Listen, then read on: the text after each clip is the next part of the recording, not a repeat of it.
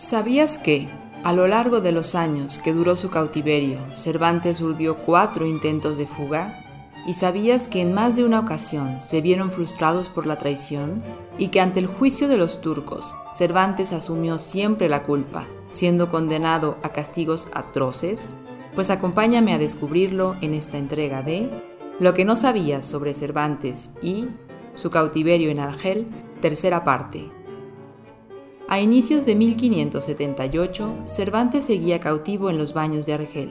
Había pasado temporalmente de la propiedad del corsario Dalí Mami a la de Hassan Bajá, rey de Argel. Por motivos que no quedan del todo claros, Miguel gozaba del favor del nuevo amo, quien muchas veces le perdonó o rebajó los castigos impuestos sobre él a causa de sus intentos de escape.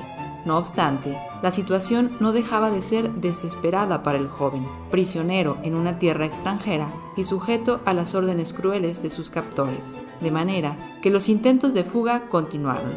Para el tercero de estos, Cervantes logró contratar a un moro para que llevara unas cartas a don Martín de Córdoba, gobernador de la Plaza de Orán, donde le rogaba que usara sus recursos para ayudarlo a él y a otros tres a escapar pero el moro fue interceptado al llegar a Orán con las cartas de Cervantes en su posesión y la intriga quedó al descubierto.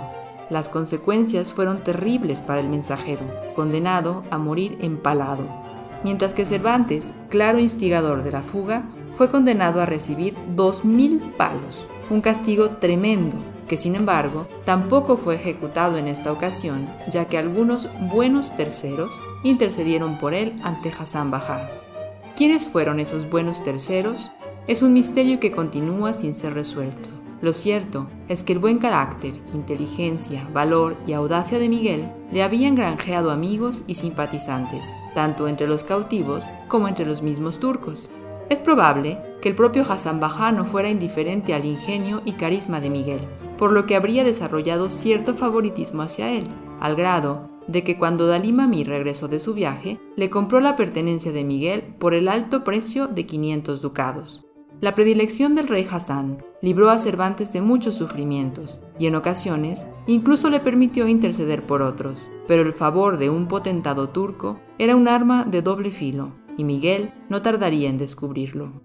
El cuarto y último intento de fuga planeado por Cervantes consistía en escapar de Argel por el mar acompañado de un numeroso grupo de cautivos cristianos. Para esto, contaba con la ayuda de un comerciante valenciano llamado Onofre Exarque, quien había adquirido un barco para tal propósito.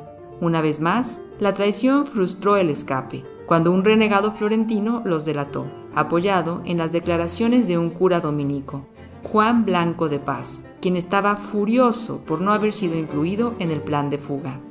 El mercader Onofre, desesperado ante la posibilidad de que se interrogara a Cervantes y éste revelara su papel en el plan, le ofreció rescatarlo con su propio dinero, pero Cervantes se negó y prometió mantener en secreto el nombre del mercader, al que instó a usar ese dinero para rescatar a cuantos cautivos pudiera. Miguel fue llevado ante Hassan y, en efecto, una vez más asumió toda la culpa, librando así al mercader Onofre y a sus demás compañeros de toda sospecha. El castigo por reincidir en la fuga era la horca, o bien perder la nariz o las orejas bajo el filo de la espada. Cervantes misteriosamente pudo librarse una vez más de estos castigos atroces, aunque no pudo evitar ser encerrado en una mazmorra durante cinco meses. Ignoraba que el plan de Hassan Bajá era llevarlo consigo cuando partiera a vivir a Constantinopla. De haber ocurrido esto, es bastante seguro que Cervantes no habría sido nunca rescatado ni vuelto a su patria. Por suerte, mientras Miguel intrigaba y sufría el cautiverio, la familia Cervantes no se había quedado cruzada de brazos, en particular su madre, Leonor, quien emprendió una búsqueda desesperada para reunir la suma con que rescatar a su hijo y no tuvo reparos en tocar puertas, rogar, mendigar e incluso fingirse una viuda para acceder a un mayor estipendio por parte de las autoridades. Finalmente, la familia logró reunir 300 ducados, a los que se sumaron 45 más de los frailes trinitarios, quienes partieron a Argel con el fin de tratar el rescate de varios cristianos. Al principio, las negociaciones no llegaron a buen término, pues Hassan Bajá se negó a reducir el rescate de ninguno de los cautivos en su poder. Pero finalmente, ante la imposibilidad de reunir la cantidad total para todos los cautivos en su lista, los trinitarios tomaron la decisión de pagar el rescate completo por unos pocos, Miguel entre ellos. 500 ducados fueron entregados a Hassan Bajá a cambio del revoltoso Miguel, de edad 33 años, manco de la mano izquierda y barbirrubio, según la descripción hecha por su madre al entregar el dinero a los trinitarios. Así, finalmente, Cervantes recupera la anhelada libertad, atributo que años después alabará emocionado Don Quijote. La libertad, Sancho, es uno de los más preciosos dones que a los hombres dieron los cielos. Con ellos no pueden igualarse los tesoros que encierra la tierra ni el mar encubre. Por la libertad así como por la honra se puede y debe aventurar la vida y por el contrario, el cautiverio es el mayor mal que puede venir a los hombres. No obstante, la suerte tampoco sonríe del todo a Cervantes, pues cuando el regreso a España parecía más seguro que nunca, un antiguo enemigo suyo le tiende una última celada en Argel. Se trata del traidor Blanco de Paz, el fraile dominico que había contribuido a malograr su cuarto intento de fuga.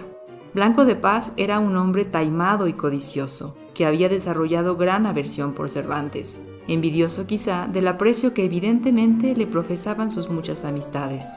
El fraile acusa a Miguel ante las autoridades cristianas de cosas viciosas y feas aludiendo a prácticas homosexuales, altamente repudiadas por la Iglesia cristiana, aunque comunes entre los turcos. El argumento del fraile señalaba como especialmente sospechoso el inusual favor que el rey Hassan Bajá había mostrado a Miguel, insinuando así que había entendimiento carnal entre amo y cautivo.